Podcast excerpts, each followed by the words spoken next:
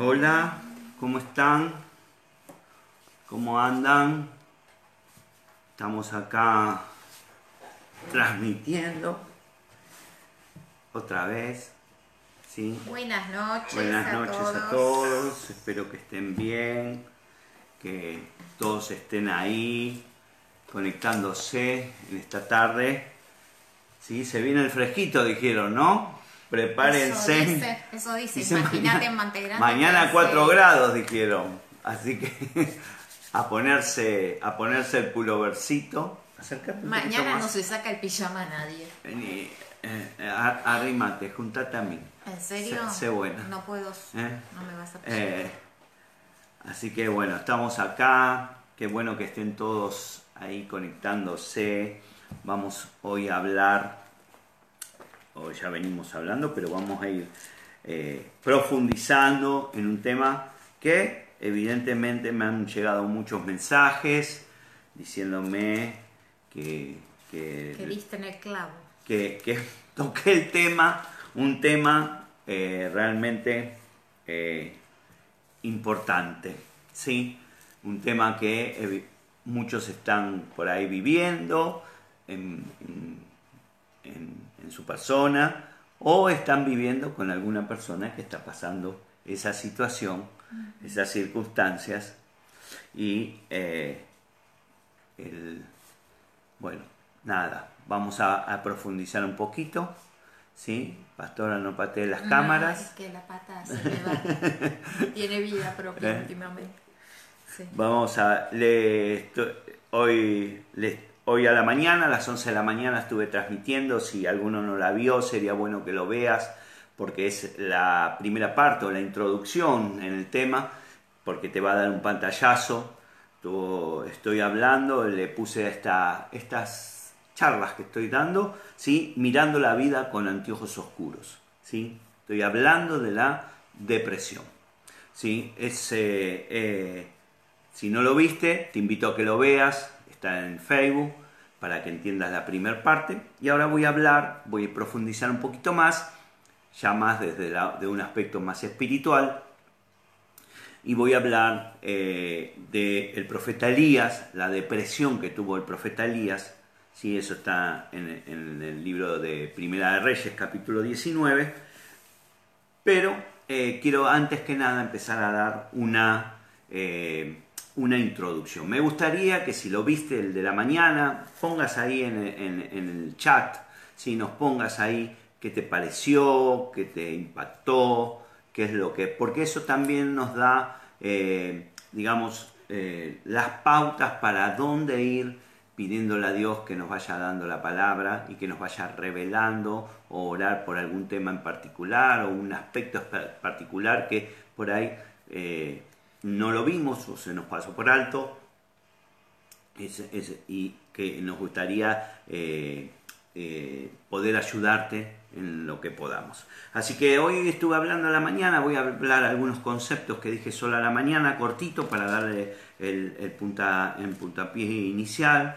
¿sí? Hoy eh, decía que la depresión, un- yo he buscado así alguna definición, eh, no soy profesional en el tema ni nada por el estilo, solo soy un pastor que trata de ayudar a la iglesia, a aquellas personas que vienen y recurren eh, a, nosotros bajo por aconsejamiento y eh, hemos en estos años de pastorado junto con la pastora hemos tratado muchas veces con este tema, con gente que ha pasado de en todos los niveles, ¿no? Algunas, digamos, muy leves y hasta otras muy complejas y muy, muy, muy difíciles. Pero yo creo que la definición que encontré es sencilla, ¿sí? para que sea entendible, para que no hablar de términos médicos ni nada por el estilo, es como mirar la vida con anteojos oscuros. Es ver todo negro, es ver cuando uno tiene depresión, ve todo desolado, ve todo en oscuridad, ve todo, todo ahí oscuro. ¿sí? Eh, también dije eh, hoy a la mañana que la depresión es una, una aflicción, una enfermedad, una situación espiritual, ¿sí? es espiritual, con repercusiones en el cuerpo. O sea, repercute en el cuerpo. en el cuerpo y en el alma, ¿no? Se entiende. Entonces, sabiendo eso, partiendo de eso, también eh, hemos visto con el correr del tiempo que eh, eh, una de las cosas fundamentales que le pasa a la gente que entra en depresión no puede, o sea, no puede conectar la realidad con lo que siente. O sea, es como que se desconecta esa realidad, la realidad, la realidad de la vida, con lo que está sintiendo. Entonces es como que no puede conectar una cosa con la otra y evidentemente eso que hace le empieza, lo empieza a deprimir, a tirar, a eh, presionar y todas las cosas que nos ocurren. También dije algo muy importante para tener en cuenta que la fe no es sentimiento, no, tener fe no es, no es sentir, no es, no es un sentimiento. La fe eh, simplemente es creer que lo que Dios dijo lo va a hacer en, mi vida o en la vida de mi familia. ¿Sí? Aunque yo no lo vea, aunque yo no lo entienda, aunque yo no lo, lo, pueda comprender, fe es creer en la palabra del Señor. Básicamente fue eso lo que dijo. Entonces, también eh, eh, dije que eh, hay momentos ¿no? oscuros en la vida que pasamos todos, que vivimos todos y que nosotros tenemos la, Dios nos dio la capacidad de decidir a dónde queremos ir. ¿Qué quiero decir con esto? Es que más allá de la depresión, más allá de lo que estés pasando, más allá de lo que estés sintiendo, viviendo, vos tenés la capacidad no es algo que te tiene que venir, está dentro tuyo, Dios te dio esa capacidad y lo único que hay que hacer es sacarlo, ¿sí? Eh, llevarlo hacia afuera, digamos así, sacarla dentro de tu corazón, esa decisión para seguir la verdad y no los sentimientos. ¿Cuál es la verdad? La palabra del Señor.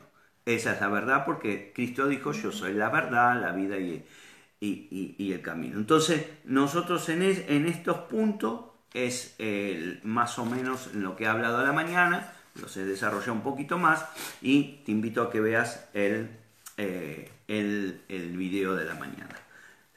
Vamos a, voy a comenzar hoy, ahora, sí, con, con, hablando sobre un momento de la vida de Elías, del profeta Elías, ¿sí? en donde él vivió una crisis muy profunda, él vivió una situación, un momento de depresión en medio de su ministerio profético y poderoso que tenía.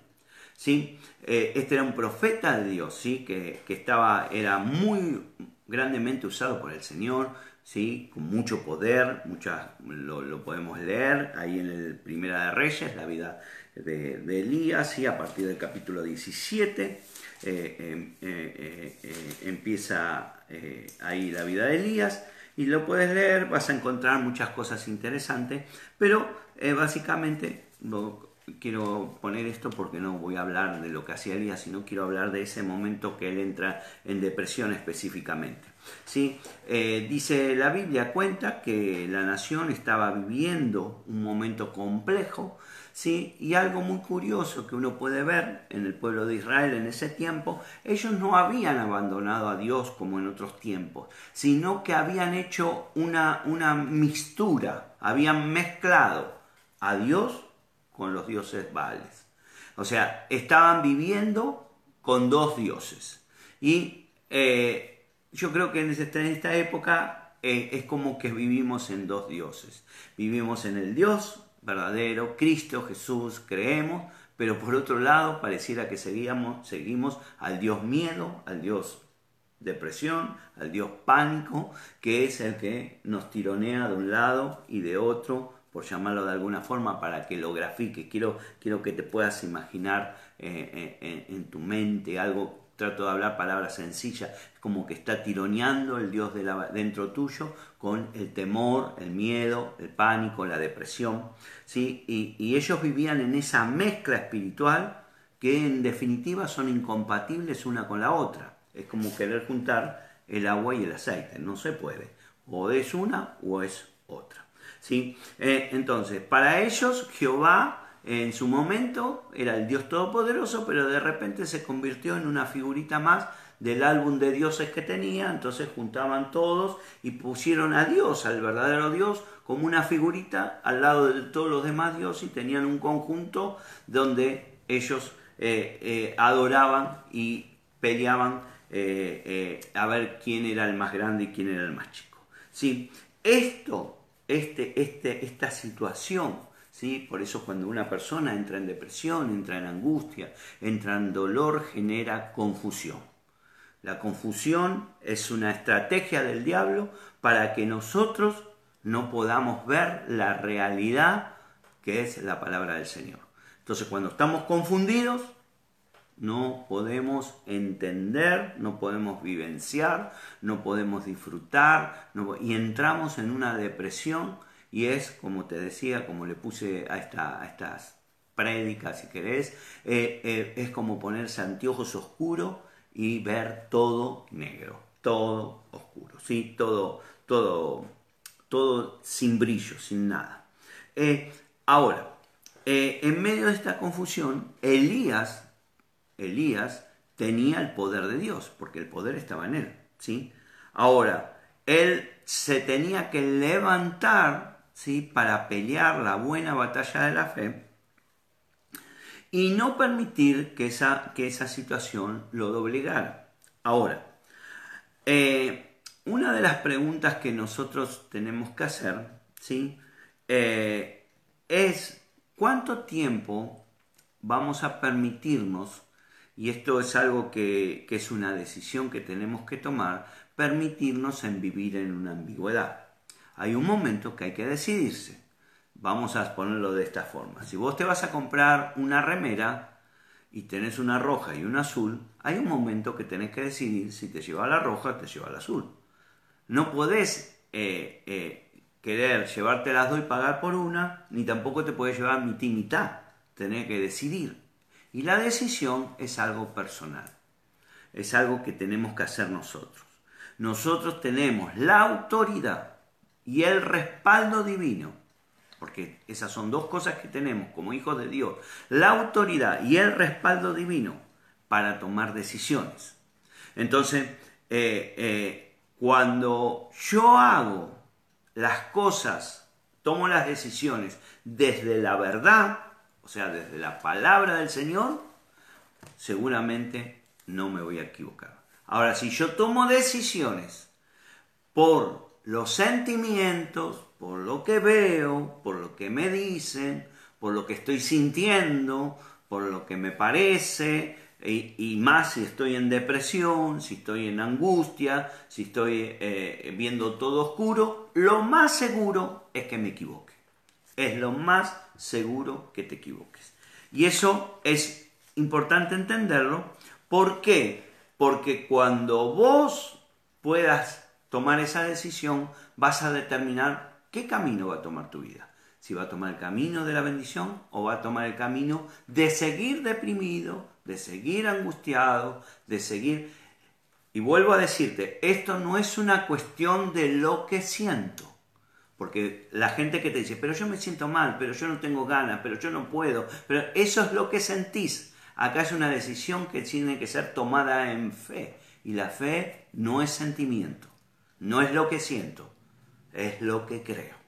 Entonces, tenemos que ver esto porque eso va a ser, eh, la, es la herramienta más poderosa que Dios nos da para poder salir de ese dolor, esa oscuridad, esa angustia.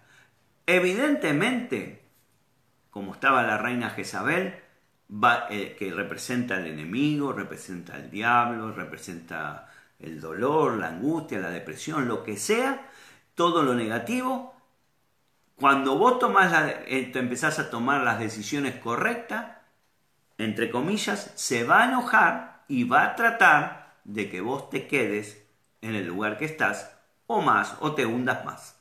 Porque eso es el fin que tiene, hundirte, meterte en el pozo. Entonces, no es que va a ser todo color de rosas, ¿sí? Porque a veces uno dice, bueno, qué bueno, ya, ya. No, no, no. Va a haber una guerra espiritual.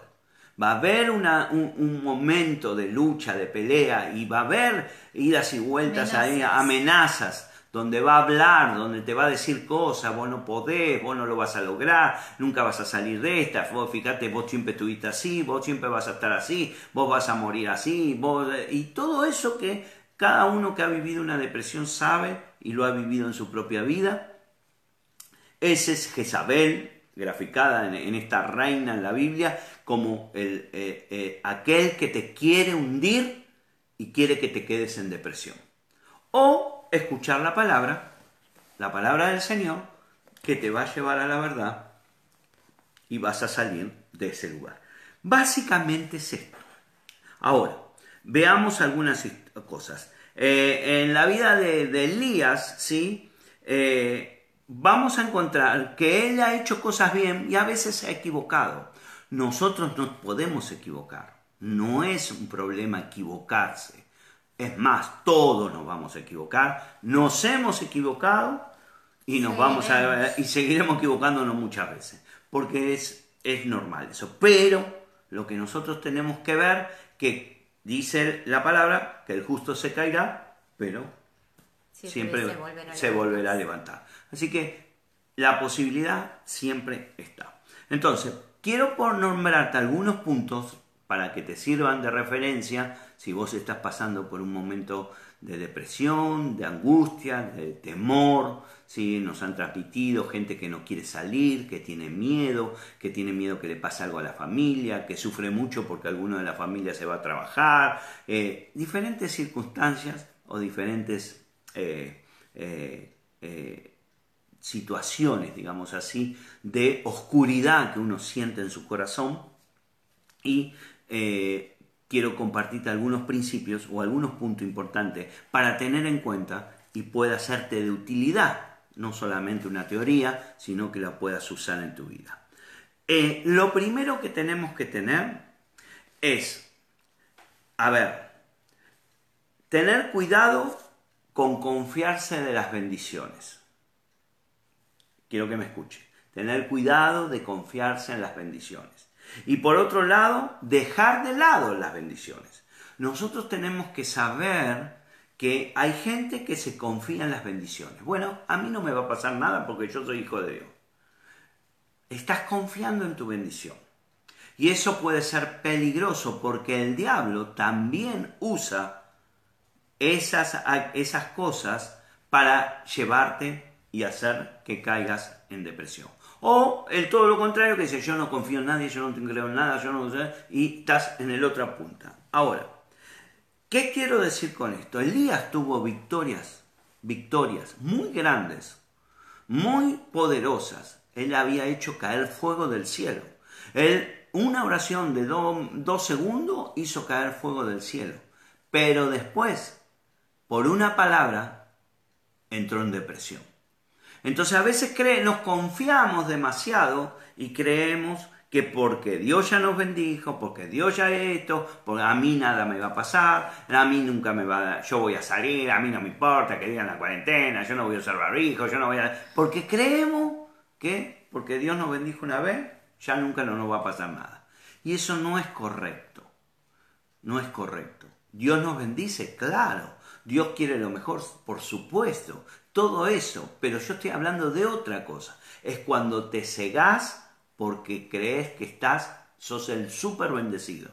Y o todo lo contrario, que no crees en nada y estás en el otro punto. ¿sí? Entonces, nosotros tenemos que, que ver ¿sí? que uno no puede, eh, es, como, como, como, una vez me, dijo mi profesora de violín, ¿no? Eh, mi profesora de violín me decía, para que una cuerda esté afinada, tenés que sentir que está tensa lo suficiente, pero no se tiene que cortar. Eh, ¿Por qué? Porque en el violín, cuando vos tocas el violín, con el arco, ¿sí? con el arco, presionás la, la, cuerda y la frotás. Entonces, si está muy tensionada, la puedes romper. Y si está muy... Uh, no suena. Entonces tenés que, tenés que buscar el punto justo. Y uno tiene que buscar ese punto justo en no relajarse ni tampoco tensionarse. Y ese equilibrio, ese equilibrio que uno tiene, lo va a dar la palabra del Señor. Te va a dar la revelación del Señor, te va a ir dando esa palabra. Lo segundo que tenés que tener en cuenta es que el temor no te haga trastabillar cuando caminas. La pastora de esta puede explicar lo que es trastabillar. sí. Eh, pero, ¿por qué? Porque cuando trastabillas puede pasar cosas. ¿sí?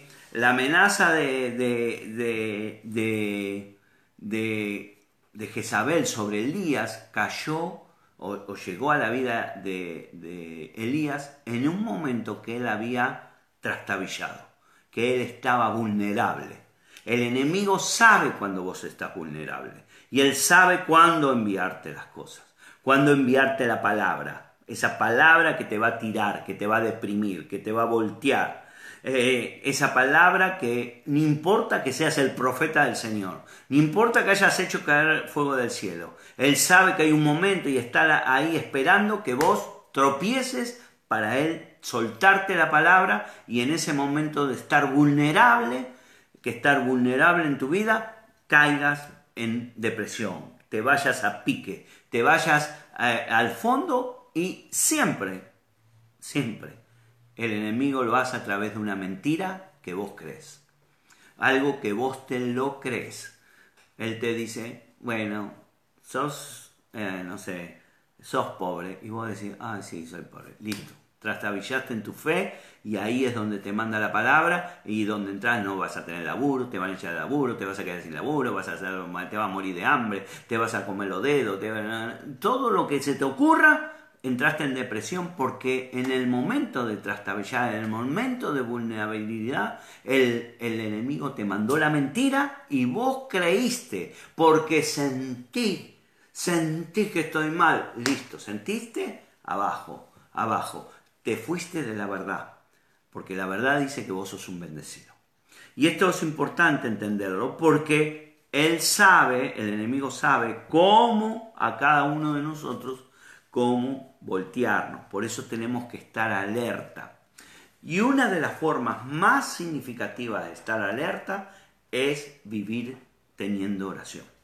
Cuando yo tengo oración, tengo comunicación con Dios, estoy alerta, porque estoy en comunicación con Dios. No le estoy prestando el oído a Jezabel, le estoy prestando el oído al Espíritu de Dios que me habla y estoy conectado, entonces no importa lo que el enemigo hable porque yo conozco la verdad y sé lo que Dios dice de mí. Sé lo que yo valgo para Dios, sé que soy el hijo de Dios y sé que lo que las bendiciones que Dios tiene para mi vida. Entonces, cuando uno eh, está en ese, en ese momento que de, digamos de que está trastabillando, que está, eh, que está vulnerable, lo que más tenemos que hacer es entrar en oración. Es entrar en oración con la palabra, entrar en oración con el Señor, estar conectado con el Señor. La gente, y si somos todos sinceros, y yo creo que estamos hablando con gente sincera, que sabe lo que le estoy diciendo, todos hacemos todo lo contrario. Cuando nos sentimos mal, dejamos de orar, dejamos de estar con la palabra, no queremos hacer nada. Y, y, no es una cuestión de que lo sienta, sino es una cuestión que tengo que decidir y hacerlo por fe. O sea, me tengo que sentar y, aunque sea leer un pasaje, pero hacer algo y empezar a orar por el Señor. La tercer punto que es importante tener claro en este tiempo que donde nos vemos, eh, en una situación complicada, difícil, eh, eh, con, cosas que pasan en todas las casas, ¿sí? tenemos que saber que el agotamiento, el agotamiento mental, esa cabeza que da vuelta, vuelta, vuelta, vuelta, vuelta, vuelta, está constantemente, no sé, bla, bla, bla, bla, parece que habla, es como un hámster en la, en la ruedita y da vuelta y da vuelta y da vuelta. Ese agotamiento eh, eh, aún de la rutina. Aún de la rutina, todo el sí, tiempo haciendo lo mismo. Todo siempre haciendo nada lo cambia. mismo. Nada cambia, nada, estoy con ese y dale, dale, dale. Ese, ese pedaleo permanente y no ir a ningún lado, ¿sí? Eso, para mí, es como una, a ver, como una autopista derecha que dice el cartel, depresión, 10 kilómetros. y vos haces, vas por la autopista a la depresión. Vas a caer en depresión. Por eso tenemos que eh, eh, ver, entender esto. Eh, Elías se levantó. Elías, viendo el peligro que se estaba, que estaba, que estaba haciendo, ¿él qué hizo? él, él, él, ¿por qué le pasó eso? Porque él vio, así digamos, vio lo que sentía. Vio, ay, me van a matar ay, me van a matar, me voy a morir. estaba viendo lo que él estaba sintiendo. Y como estaba viendo eso que estaba sintiendo, dejó de ver la realidad. Que la realidad le decía la palabra del Señor, vos sos mi profeta. Vos sos el que puede hablar y largar, hacer caer fuego del cielo. Él no veía esa realidad y veía sus sentimientos. ¿Y qué hizo eso? Eh, eh, después, ¿qué, terminó haciendo David? Pidiéndole a Dios que le saque eso que donde él se había metido. Entonces, él confundió lo que sentía, ¿sí? los sentimientos, lo que yo siento, y vos sabes de lo que te estoy hablando, porque el que entra en depresión empieza a decir, siento que me estoy mal, siento que me que lo no tengo ganas. Lo describe. Siento que no puedo hacer nada, siento, me siento presionado, me siento encerrado. Eso que sentía, ¿qué hizo? No le dejó ver la realidad de Dios sobre su vida. Y cuando vos estás en esa situación, no estás viendo la realidad de Dios sobre tu vida. Por eso eh, tenemos que ver, tenemos que acumular, digamos así, fe en nuestro corazón, para que cuando llegue ese momento tener claro quiénes somos, quiénes somos. ¿sí? Eh, uno, de los, eh, uno de los grandes síntomas de la depresión, de la angustia, es aislarse. Entonces, ¿qué hizo Elías? Se metió en una cueva. La gente se, se mete en la cueva se mete en la pieza, se mete en la cama, se mete, se encierra, no quiere ver a nadie, no quiere hablar con nadie, no quiere. Hoy tiene la excusa ideal. Y hoy tiene las excusas ideales. Se mete en la cama y total, ¿qué voy a hacer? no hay nada claro, hoy con, el tema de cuarentena tenemos casi la excusa que se justifica que estemos encerrados, que estemos en la cama, que no hagamos nada, que nos mantengamos en esa situación. ¿sí? y lo que tenemos que ver que en ese momento, en ese preciso momento, es cuando más debemos buscar ayuda, es cuando más debemos conectarnos con gente, es cuando más tenemos que estar eh, eh, conectado con alguien, con alguien de fe, porque esa persona ¿sí? tiene un perfume que se llama fe, que cuando yo me pongo cerca, el perfume se me pega, el perfume se me pega. No importa si lo entiendo, no importa si lo siento, porque acá estamos volviendo a hablar, no es los sentimientos, no es lo que sentís, no es lo que vos te parece, sino es la realidad. La realidad es la palabra del Señor. Así que yo te, te, te invito que si estás pasando eso, busques a alguien, te conectes con alguien, te conectes con alguien de fe. No importa, no importa si, si vos lo sentís, no es una cuestión, vuelvo a decir, yo no siento nada, a mí Dios no me habla, yo no sé si está, si no está. No es eso. Es un acto de fe, es una decisión que debemos tomar. Y las decisiones son personales. Ni Dios puede decidir por vos. ¿Sí? Dios le dice, dice en Deuteronomio 28, dice, elige la vida o la muerte. Tenés que elegir. Tenés que elegir vos. Vos tenés que elegir la oscuridad o la luz. Vos tenés que elegir. Bueno, pero no tengo fuerza, no tengo... No es una cuestión de fuerza, es una cuestión de tomar una actitud. Si vos me permitís. Sí. Algo que hace un poco más sencilla esta situación es darnos cuenta de que somos tripartitos. ¿Sí? Somos tres en uno, así como Dios es tres. ¿eh? Ah, somos tripartitos, o sea, somos espíritu, alma y cuerpo. Siempre que nuestra alma comande, vamos a un desastre. Amén aun cuando estamos regozosos y felices y tomamos decisiones estúpidas, así también cuando el alma eh, y los sentimientos deciden por uno, eh, nos queremos cortar las venas y queremos... Eh, ¿Por qué? Porque nuestra, el enemigo no nos puede hablar al espíritu, nos habla al alma. Por eso el alma de, Elías escuchó a Jezabel, escuchó verdaderamente al enemigo. Entonces, cuando nosotros podemos definir estas tres partes nuestras y que nosotros tenemos que poder comandar nuestra vida, o sea, el timón de nuestra vida está en el espíritu y la fe es la herramienta que el Señor nos dio para que el espíritu levante el alma. David decía, alma mía, alaba a Jehová. Ahí le está dando una orden al alma y eso ahí está claro en ese pequeño versículo. Alma mía, alaba a Jehová. Le estaba ordenando David le estaba ordenando, no tengo ganas de alabar porque estoy mal, porque estoy triste, porque me persiguen, porque me quieren matar, porque ah, eh, Saúl me quiere... Él tenía todas las razones para estar mal, pero sin embargo él le ordenaba al alma que se levante y alabe. Eh, eh, no es tan... cuando uno lo puede ver desde, esa, desde ese punto, como pudiendo tomar distancia de uno mismo uno puede darse cuenta. Obviamente el enemigo jamás va a querer porque él te da suficientemente razones para que vos vivas en tus emociones. Entonces un día estás wow y otro día estás... Pero yo hace un rato le comentaba a una de las ministros, ¿no es cierto?, que lo que hizo esta cuarentena fue sacarnos todas eh, todos los adornos en nuestra vida, todas las eh, cosas con que tapábamos tantas cosas, que quedó una realidad que no tiene la culpa la cuarentena, sino uno no se volvió depresivo por la cuarentena, uno ya estaba depresivo. Y esto hizo que, esto de la rutina, de no tener, eh, no tener un por qué levantarse, un, un proyecto de vida o lo que fuera, ¿Qué hizo? Hizo que ah, apareciera y reluciera. más una realidad del alma. Esto no vino por la cuarentena.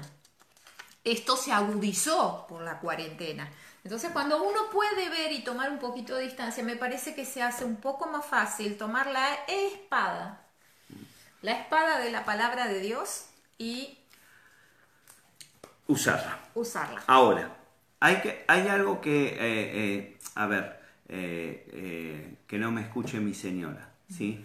Que no me escuche mi señora. Sí, mi señora a veces me dice, ¿me escuchaste? ¿Me escuchaste? ¿Y qué, qué quiero graficarte con esto? Cuando vos estás escuchando algo, si yo estoy escuchando la televisión y mi señora me habla, y yo escucho la tele, estoy escuchando la televisión, no puedo escuchar lo que me dice mi señora. Cuando vos estás atento a las palabras de Satanás, cuando vos estás escuchando permanentemente ese bla bla que tenés adentro, que estás mal, que no tenés fuerza, que no tenés ganas, que no tenés, que fíjate lo que te hicieron, lo que te dijeron, no te valoran, no son nada, sos una porquería. Y todas esas cosas que tenemos dando vuelta y estamos prestando atención a todas esas cosas, no vamos a escuchar nunca la palabra del Señor. Porque el hombre es así. Si yo atiendo a la tele, después mi señora me dice, Eu, ¿me escuchaste lo que te dije? ¿Qué? Y ahí las mujeres... en, realidad no dice qué. Dice, sí, claro. Oh, bueno, eh, ahí las mujeres van a entenderme más que, de toda explicación. A ¿sí? todos A todos nos pasa. Ahora, ¿qué tengo que hacer? ¿Qué es lo que yo tengo que hacer? ¿Qué es lo que tengo? tenemos, la palabra se llama humillarse. Humillarse quiere decir ponerse a los pies del Señor y decirle, Señor, no puedo, no puedo yo solo, necesito tu ayuda, no puedo salir de esta solo, no puedo avanzar solo, necesito que me ayudes. Eso es humillarse, ponerse a los pies de Dios, Elías se humilló y cuando se humilló, dice que él se agachó y se puso y, escuchó un tren, escuchó un terremoto, hasta que escuchó un silbo apacible. Y él ahí entendió, porque él cayó todo lo que estaba alrededor, hizo callar en su interior toda esa conversación, hizo callar todos esos sentimientos encontrados y eh, entonces Dios le pudo hablar y pudo escuchar a Dios. y él pudo salir porque Dios le dijo, ¿qué haces ahí, Elías? Yo te di toda la bendición y estás metido en una cueva. Y hoy eh, creo que es el momento para muchos de, los que están, ¿sí? es poder quebrantar el corazón ¿sí? cuando nos equivocamos, nos hemos equivocado. Bueno, hemos estamos en depresión, estamos en angustia, porque es una equivocación. Es haber escuchado a quien no teníamos que escuchar. Y poder reconocer esto delante del Señor. Y poder aprender que el Señor siempre está dispuesto a ayudarnos. Siempre está dispuesto. Ese es el perdón, la misericordia, decía la mañana. El amor de Dios que siempre va a abrir su, su, corazón, su bendición a aquel que la quiera recibir. Dios no puede obligarte, Dios no te va a obligar a que la recibas, Dios no te va a obligar a sacar. Dios no lo sacó de los pelos a Elías de la cueva, porque Elías se metió en la cueva. Dios no te va a sacar de tu depresión, Dios no te va a sacar de tu angustia y de tu dolor. Muchas veces oramos y decimos, Señor, sacame de este, de este dolor, sacame de esta angustia. Saca. Dios no te puede sacar porque vos tenés libre albedrío y vos decidiste meterte en ese lugar porque tus sentimientos, lo que sentiste, escuchaste más tus sentimientos, tú miraste más lo que te parecía con esos ojos, esos anteojos oscuros, viste esa realidad que no era una realidad y vos decidiste creerlo. Dios no puede hacer eh, contradecir tu decisión, pero vos tenés el poder y la autoridad dada por Dios para cambiar esa situación. Y este, este es el, tema. Por eso a la gente cuando le dice, hoy decía a la mañana, que le dice, dale, hace, salí, me levantate, eh, hace esto. No, no hace nada, no, no puede, eso no lo activa. Lo que va a activar en, en la persona la verdad es decirle, Señor, yo no puedo, no puedo, no puedo más. Estoy, vos fijate que muchas veces, hoy me contaba un hermano de la iglesia que él había estado en drogas, había estado en, diferentes cosas, y el día que ya decidió sacarse la vida, ir y tirarse el tren, fue el día que Dios le pudo hablar. ¿Por qué? Porque se humilló delante del Señor. Porque ya no quedaba Porque no quedaba más nada, porque dijo, no puedo más, Señor, necesito, y no entendía nada, y él me dijo, yo no creía en Dios, pero lo único que me salió, Dios, ayúdame. Y cuando él dijo Dios, la luz se hizo en su vida y hoy es un siervo de Dios, hoy sirve al Señor, es un hombre de fe, con una familia, hoy disfruta a sus hijos, sus nietos. Entonces, ¿qué tenemos que hacer? Queridos hermanos, abramos nuestro corazón. Si estás pasando una etapa de oscura, una noche oscura de tu vida, sí, eh, rendite al Señor, rendí tu corazón al Señor. No es lo que sentís, no lo vas a sentir. No, yo no siento, no, no, no es eso. Es una decisión. Yo decido darle el control de mi vida a Dios. Yo decido creer en la verdad, que es la palabra. Yo no lo entiendo, yo no lo comprendo, yo ahora mismo no veo ni nada, pero decido creer que esa palabra me va a sacar adelante me va a llevar a la bendición. Eh, todos podemos, podemos eh, eh, hacerlo. ¿sí? el amor de Dios es inconmensurable. El amor de Dios te va a dar toda la fortaleza, todo lo que necesitas para salir de ese lugar, de ese lugar de depresión, de ese lugar de oscuridad, cuando vos te rendís a los pies del Señor. Cuando vos decís, Señor, ahora es tu momento. Ahora sos vos. Yo me rindo ante tus pies, me rindo ante esta situación, me rindo ante eh, tu presencia. Dios es el más, a ver, el que más quiere, el que más desea, el que más está esperando que vos hagas eso para Él poder ayudarte, para Él poder sacarte de ese lugar, para Él poder levantarte de ese lugar, como hizo con Elías. También lo va a hacer con vos. Ahora, vuelvo a decirte, es tu decisión. Es un acto de fe. La fe no es sentir. La fe no es entender. No se entiende. Yo no entiendo cómo Dios hace. Yo no entiendo cómo Dios crea un órgano que un hombre sacó.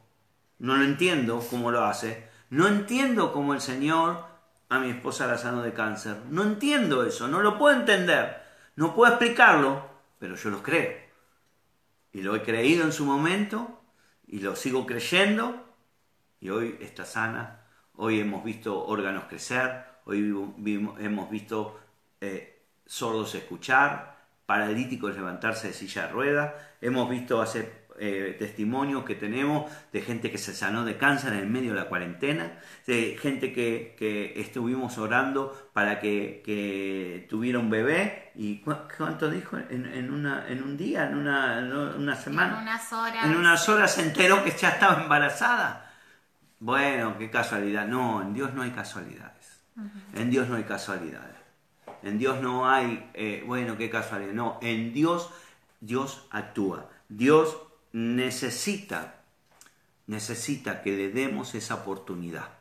Y hoy tenemos que darle esa oportunidad para salir del miedo, para salir de la angustia, para salir de la depresión, para salir de ese lugar de oscuridad y, como yo digo, sacarse esos lentes oscuros y empezar a ver la vida con otra luz, con otra claridad.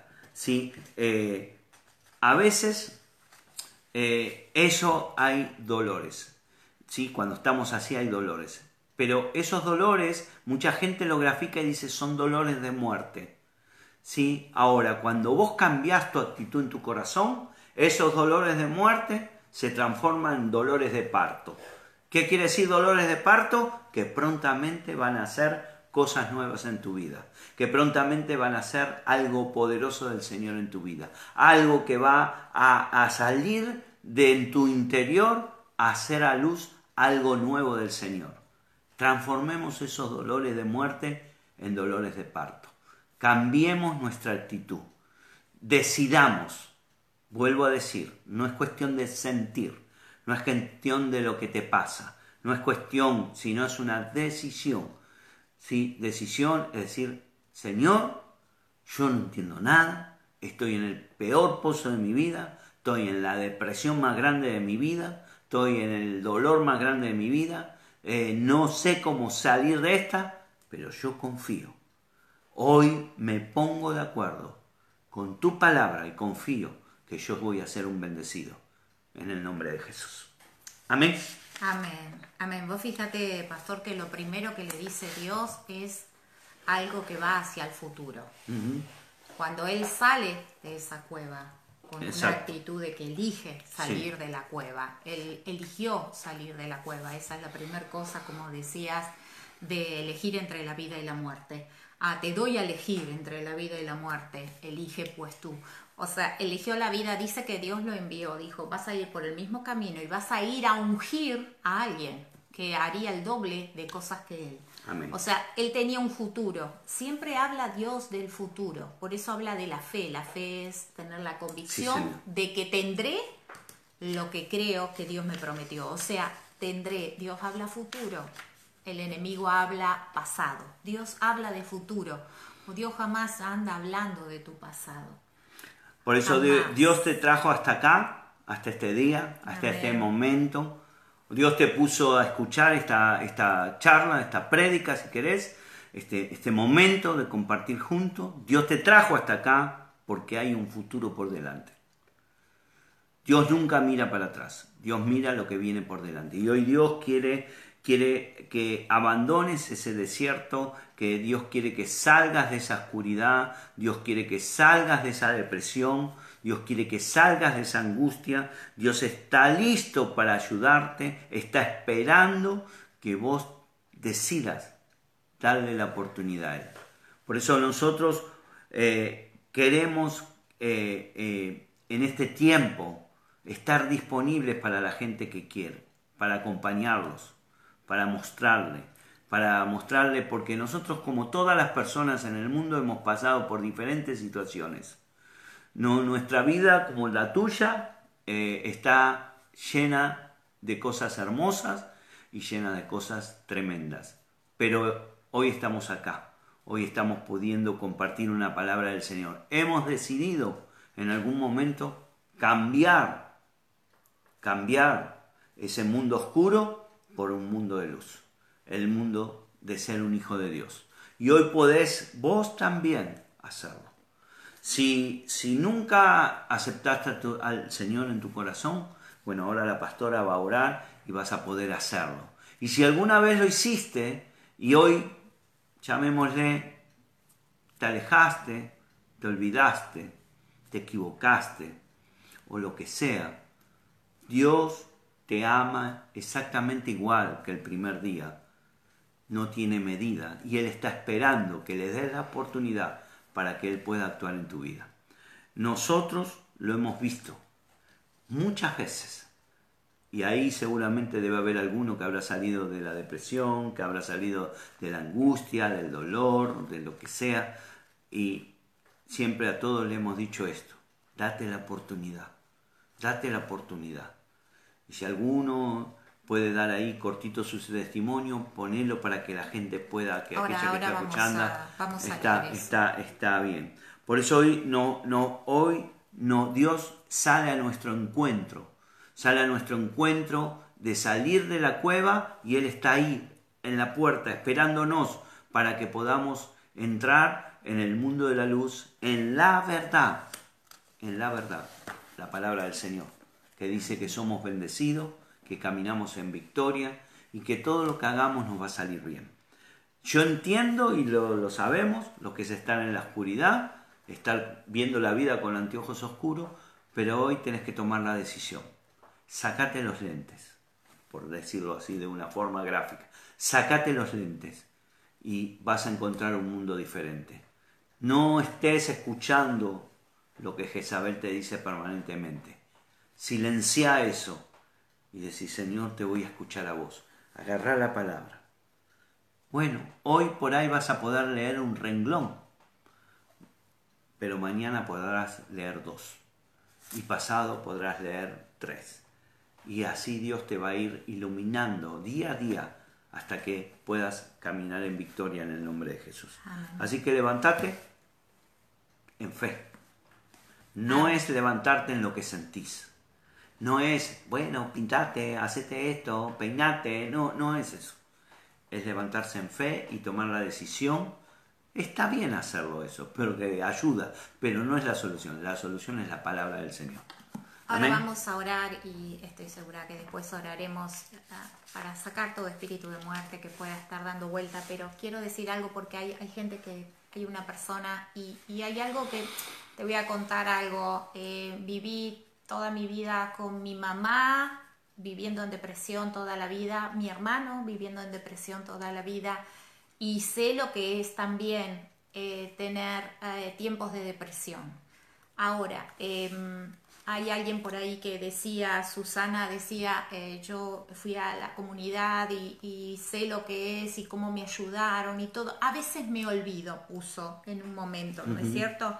A veces, aunque a veces, a veces ah, debo reconocer que lo olvido. A ver, quiero decir esto y, no quiero, ah, ya todo fue dicho, pero eh, es, ah, la depresión no es, no es como una enfermedad física no es algo que yo reprendo, echo fuera y, se termina. Es algo que eh, es una pelea que uno tiene que pelear con la fe. Uno tiene que poner palabra porque va a tratar de volver. Siempre trata de volver porque es el camino que conocemos.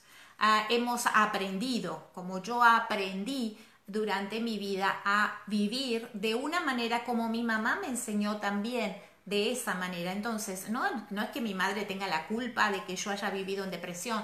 Quiere decir que es algo que no se termina así, si no es algo que yo tengo que ejercitarme con la palabra, alimentarme de la palabra, porque eso es la mayor vacuna, la fe es la mayor vacuna contra la depresión. No es una enfermedad, simplemente es una enfermedad que ataca la mente, porque ataca las emociones y por lo tanto con la espada es que nosotros fortalecemos nuestra alma precisamente para eh, no caer en la depresión. No es algo que yo venzo una vez, es algo que yo ejercito para no volver o sea, esto de te olvidas, eh, eso yo lo conozco bien. O sea, eso de que cuando uno deja de alimentarse con la palabra, es impresionante ver cómo nos ha pasado a mucha gente, estoy segura, que vos ves como que se te viene y, se te viene el mundo abajo, se te viene y empezás a sentir que no tenés fuerza y no tenés ganas de levantarte y la cama te llama literalmente y quisieras eh, eh, que esa noche nunca terminara y dejaras de respirar y te hubieras muerto. y yo conozco bien esos pensamientos. Eh, pero eh, fijémonos que lo único que va a hacer y mantenernos lejos de esas cuevas es precisamente eh, guiarnos por la palabra de Dios, meternos una inyección de fe todos los días para cuando vos sentís que se te están yendo y ya la cama te llama y ya las ganas se te fueron y, las, y, por más razones que tengas en la vida, ah, tenés que elegir entre la vida y la muerte. ¿Cuánto? Todos los días de tu vida, todos los días de tu vida para alguien que sabe de lo que estoy hablando y estoy segura que hay mucha gente que sabe de lo que estoy hablando, tiene que elegir entre vivir o morir todos los días. Vivir a las expectativas que los demás ponen, vivir a las expectativas que te pusiste o, o perdiste, sino elegir verdaderamente por la vida y por Cristo. Vamos a hacer esta oración que es aquel que nos da la vida, nos da la luz. Él es la luz. El enemigo es la oscuridad, es la cueva, representa todo lo que ah, te retiene en lo malo, ¿sí? lo que te quiere ver muerto, quiere verte muerto en tus emociones, muerto en tus sueños. Sin embargo, Dios, la luz, Cristo, viene a darte luz todos los días en la palabra, por medio de la palabra, para darte sueños, para encauzarte, para, para, eh, para poner proyectos, para, para que veas mucho más allá de lo que tenés hoy en este tiempo. Amén. Esa es la fe y ese es el Cristo de que hablamos. Y es bueno que hagamos esta oración juntos. Si hace mucho no la haces porque eh, has dejado o el enemigo te convenció de que ni Dios te quería. Que, que, ni Dios verdaderamente, a ni Dios le importabas. Esto tiene que ver con la depresión. Este es el tiempo de volver al Señor. Y si nunca hiciste esta oración de fe con más, aferrate a Cristo. Aferrate a Cristo que Él es la luz y la vida. Amén. Y siempre lo tendrás para elegirlo a Él. Así que vamos a hacer esta oración juntos. Te invito a que lo hagas conmigo. Tenemos que declarar con la boca, porque dice la palabra que se declara, se habla con la boca para salvación. Amén. Así que hacemos esta oración. Señor Jesús, te, pido perdón, por, todos mis pecados. Señor, ahora, estoy, creyendo que me perdonas.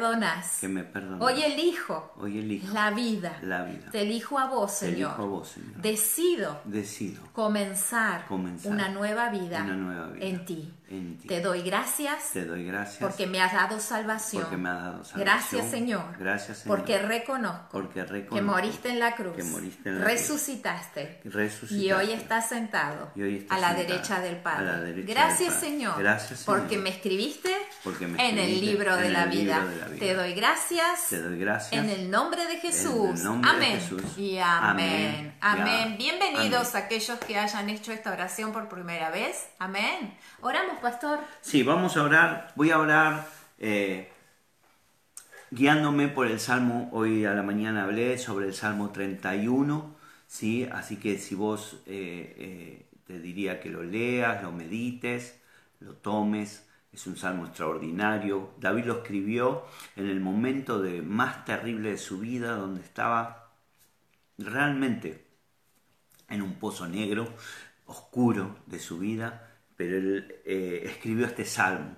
grandioso, extraordinario, para que vos también lo puedas leer.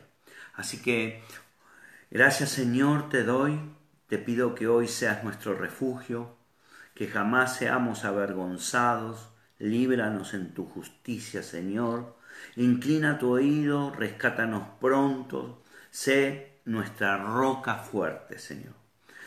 Eh, este, eh, tú sos nuestra fortaleza, tú eres nuestra roca. Por tu amor y tu misericordia, Señor, guíanos en este tiempo para salir de toda oscuridad, de toda cueva, de toda noche oscura, Señor. Sé nuestros refugios. En tu mano encomendamos nuestro espíritu, Señor.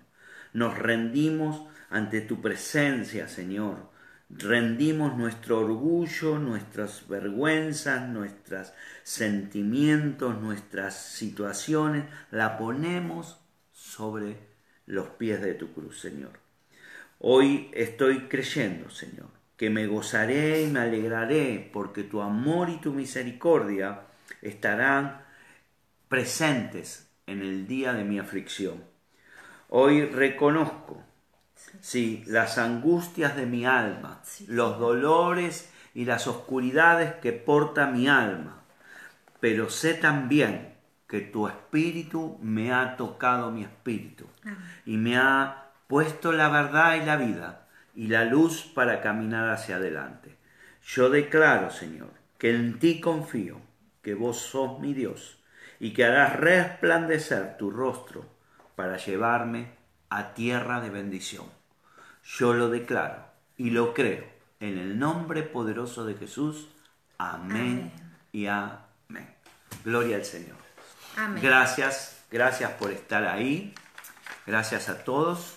Vamos a saludar a algunos, pastora, ahí. Amén. Bueno, ahí eh, quería comentar eh, que está por acá Jorge, no sé si él escribió su testimonio o no, no lo, no lo encuentro, Jorge Nilsson.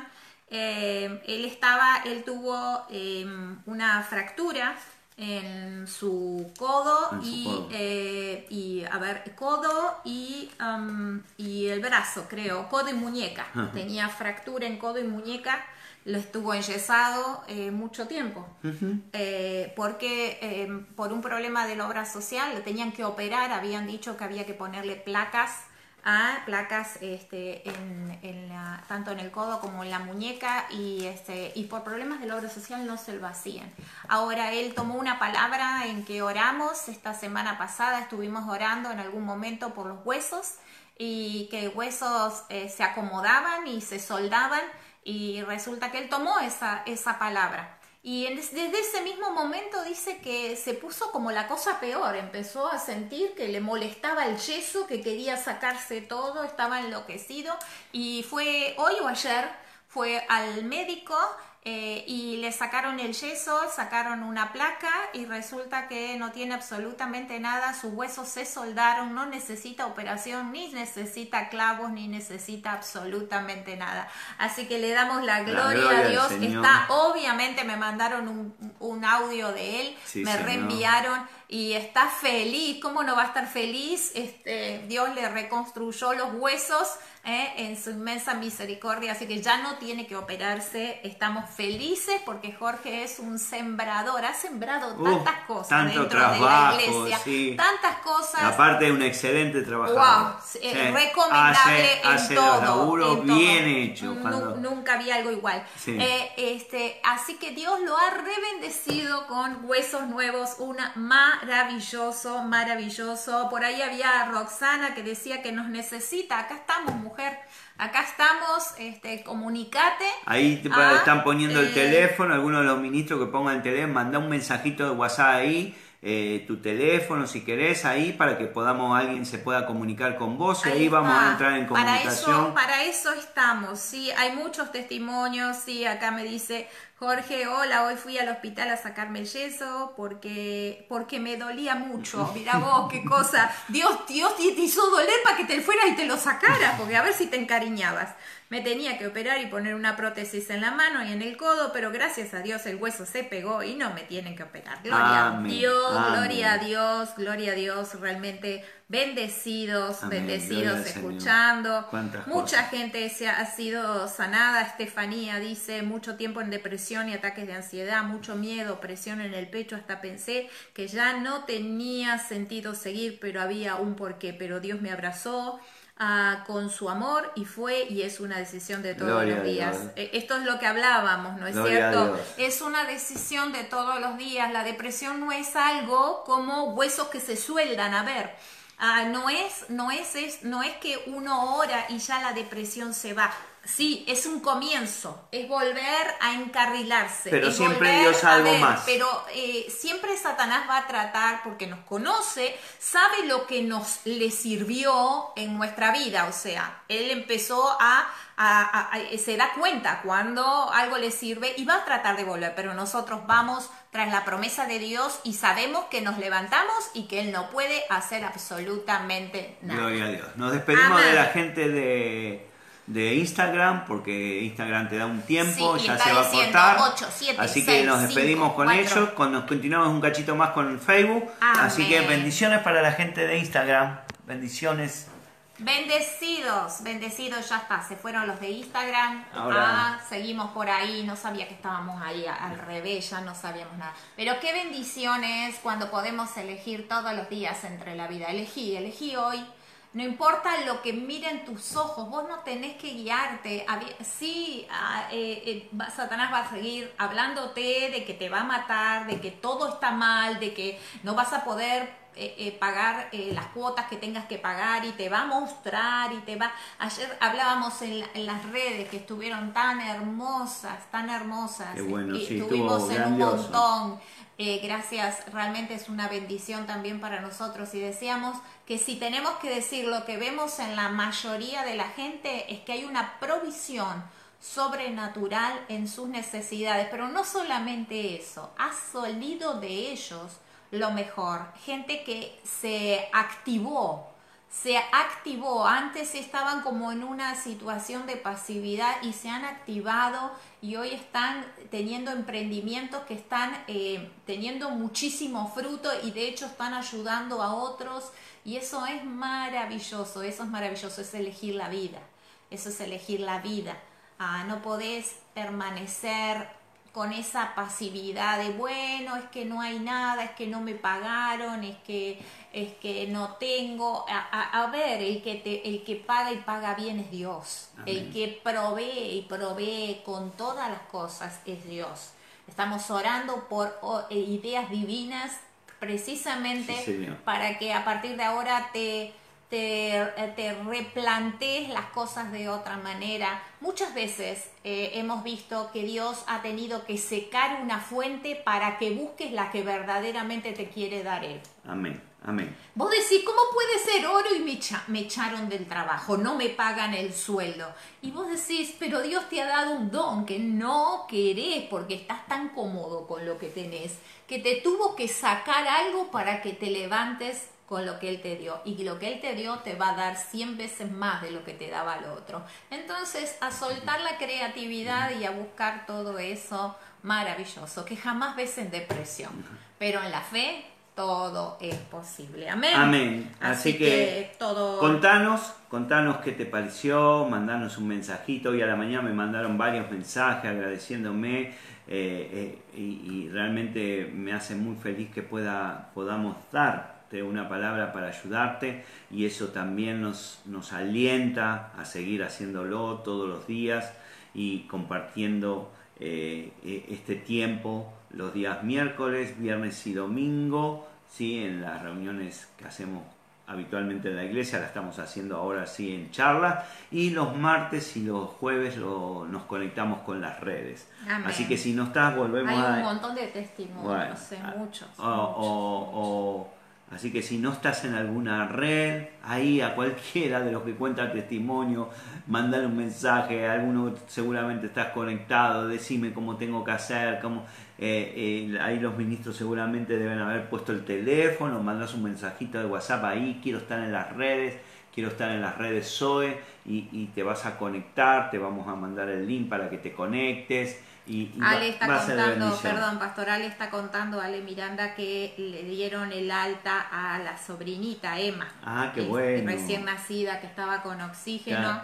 Le han dado, y también le dieron a Pedrito. Pedrito tenía una obstrucción en el intestino, lo operaron, pero está re bien y ya está en su casa. Amén, gloria al ¿Ah? Señor, qué bueno que es el Señor. Así que. Ah, gloria eh, a Dios por eso. Amén, amén, amén. Cuántas cosas está pasando por eso decimos siempre, como te hemos dicho en estos tiempos, eh, el templo está cerrado, pero la iglesia sigue abierta. Dios, poder de Dios. Dios sigue trabajando y, yo creo eh, que eh, si nos animamos a creer, si nos animamos a soltar fe, si nos animamos a compartir lo que Dios nos está dando con otros, Dios seguirá haciendo cada vez más cosas más grandes y más poderosas en el nombre de Jesús.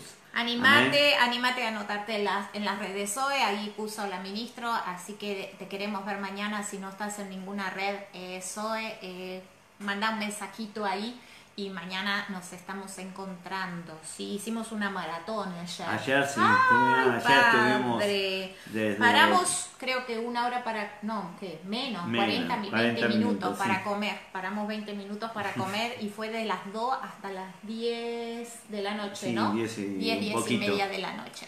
Así que fue, fue una, una maratón hermosa, hermosa, hermosa, hermosa, hermosa. pudimos ver a casi todos los hijos. A, espirituales, gente nueva, gente que se incorporó, gente que por ahí eh, estaba ahí y si vos estás ahí solo y escuchás después esta, esta, esta, esta charla y querés estar con nosotros, sí, eh, eh, conectate, llama, llama, manda un mensaje, mejor dicho, ahí al teléfono y, ya se van a conectar con vos. Amén. Amén. Amén, amén. Bueno. bueno, ¿algo más?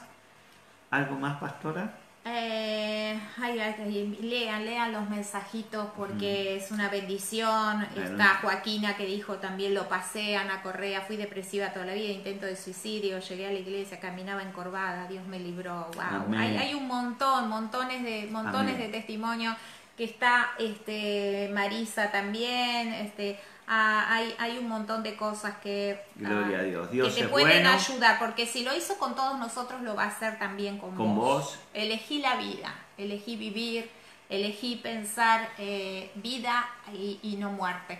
Eh, eh toma la decisión, toma esa decisión y, y, y, pone, soltar tu fe. Fe es eso, confiar, confiar. No veo, no siento nada, parece que nada cambia, pero algo ocurre porque Dios es poderoso. Cuando vos tomás esa decisión y le das eh, tu vida, el control de tu vida a Él, Él hace las cosas más que bien.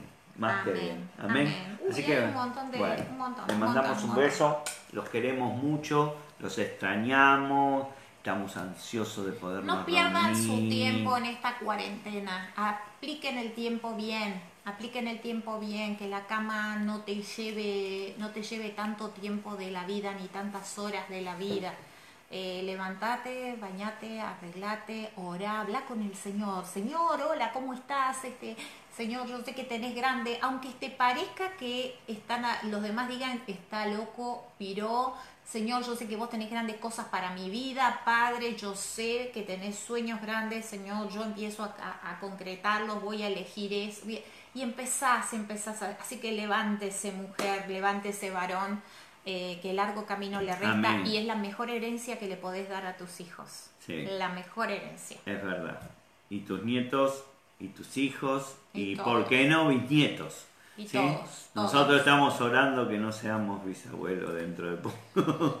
ya nuestro más grande ah, tiene 19, bueno, pero lo estamos cuidando. Era lo único que falta que lo cuidemos nosotros. cada uno se cuida solo. Eh, bueno, nos vemos, nos vemos, nos vemos los amamos a todos un montón, los extrañamos y en cuanto levanten la bandera legalmente. De largamos. De largada. Largamos. Nos vemos.